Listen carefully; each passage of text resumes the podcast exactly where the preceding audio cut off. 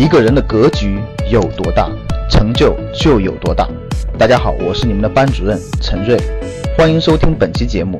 想获得节目中提到的学习资料和学习更多的课程，请加我的微信幺二五八幺六三九六八。我的微信是幺二五八幺六三九六八。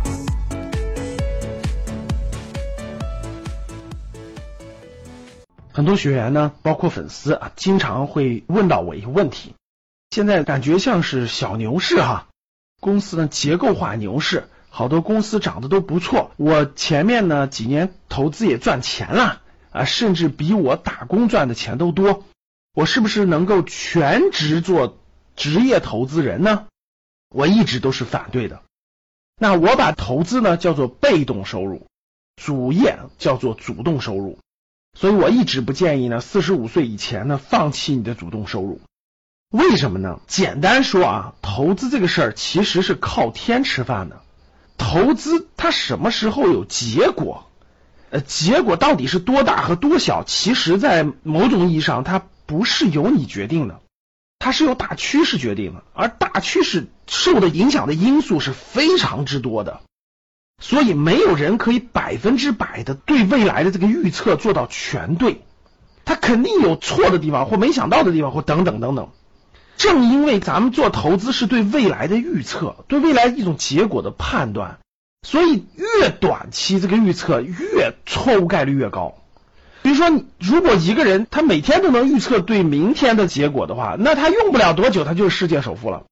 如果他能预测到一个月的结果的话，那他用不了多久，他就真的是超级富人了。所以呢，其实投资这个事儿呢，它是越长期，你时间足够越长，它的准确率越高；你时间越短，越对短期的这个事物预测，它准确率越低。但是，就算时间你拉的再长，它也做不到百分之百。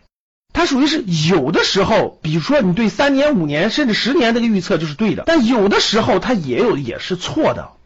有的时候你对未来三十年、二十年、三十年你的预测是对的，但如果换下一个二三十年，可能就错了。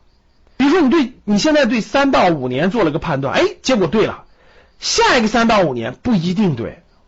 所以这个投资难就难在它的持续性非常难。比如说你这个三到五年对了，那下个三到五年可能错了，下个三五年可能又对了，很难每周期都对。为什么呢？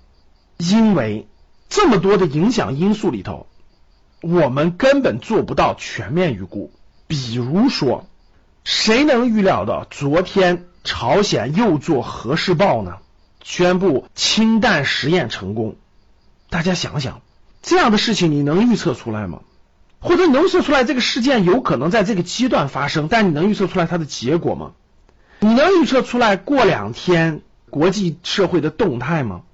你能预测到如果朝鲜拥有了氢弹，再加上它最近不断实验的这个中短程、中远程这种导弹，如果两者加起来用不了多久，它能投射到不仅是周边这些国家，能给你投到美国去？大家想想这种结果会是什么样的？谁会忍耐呢？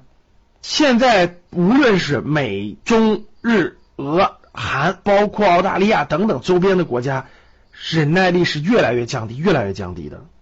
未来如何发展，谁能预测得到？所以说，如果谁要跟你说啊，我觉得未来一年就是牛市，放心大胆持有吧，甚至卖房子、卖地借钱，我觉得纯粹是晕了头了。像这样的事件一旦引爆比较严重的危机的话，大家想一想。你的那点资产，它能不受到影响吗？可能“影响”这个词都太轻了，对吧？是的，那这个事件它终会过去，那可能影响三个月，可能影响三年，可能影响更久。就像好的公司可以穿越牛熊一样，它熊市跌了，它牛市还要继续成长。是的，这样的事件它也会过去，但是没有人知道这样的事件后续能影响多长时间，是一个月，还是一年，还是三年，还是五年？等等等等，这个是无法预测的，所以这些突发的事件，这些比资本市场影响力度更大的事件，都对整个投资市场产生着影响，甚至可以说是根本性的影响。为什么我们提了很多投资的天条？比如说不借钱了，比如说不做短线了，比如说要用闲钱了，等等等等，这些其实都是在阐述一点：投资是靠天吃饭的行业。把它作为一个业余的选项，把它作为一个长期的用闲钱的选项，慢慢培养这方面的是对的。甚至我都建议，像最近这样严峻的这种周边形势，那真的是不应该满仓，更不能借钱，借钱是晕了头的啊，这是天条，是不能犯的。所以，本质上呃，大家理解，投资是靠天吃饭的行业，大家不要。觉得哇，我身边有很多投资天才是吧？啊，这个能赚多少钱？这个多能预测的准确？这个怎么怎么地？其实投资的天才都是有周期性和时间性的。连巴菲特也承认，他的这个成功的投资是因为无意间他赶上了美国这个蓬勃发展的历史，然后呢，大环境也比较和平安定的整个这个历史，赶上了美国蓬勃向上的五十年的发展周期，赶上了世界和平的这个发展阶段。等等吧，那所以巴菲特也得承认，他是在特殊时间条件下出现，特殊的国家出现的特殊的一个机会。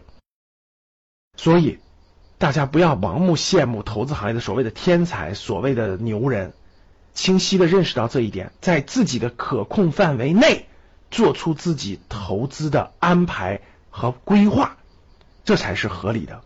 当你看到我所看到的世界。你将重新认识整个世界。好的，谢谢大家。想获得更多投资理财、创业、财经等干货内容的朋友们，请加微信幺二五八幺六三九六八及我们的 QQ 交流群六九三八八三八五六九三八八三八五。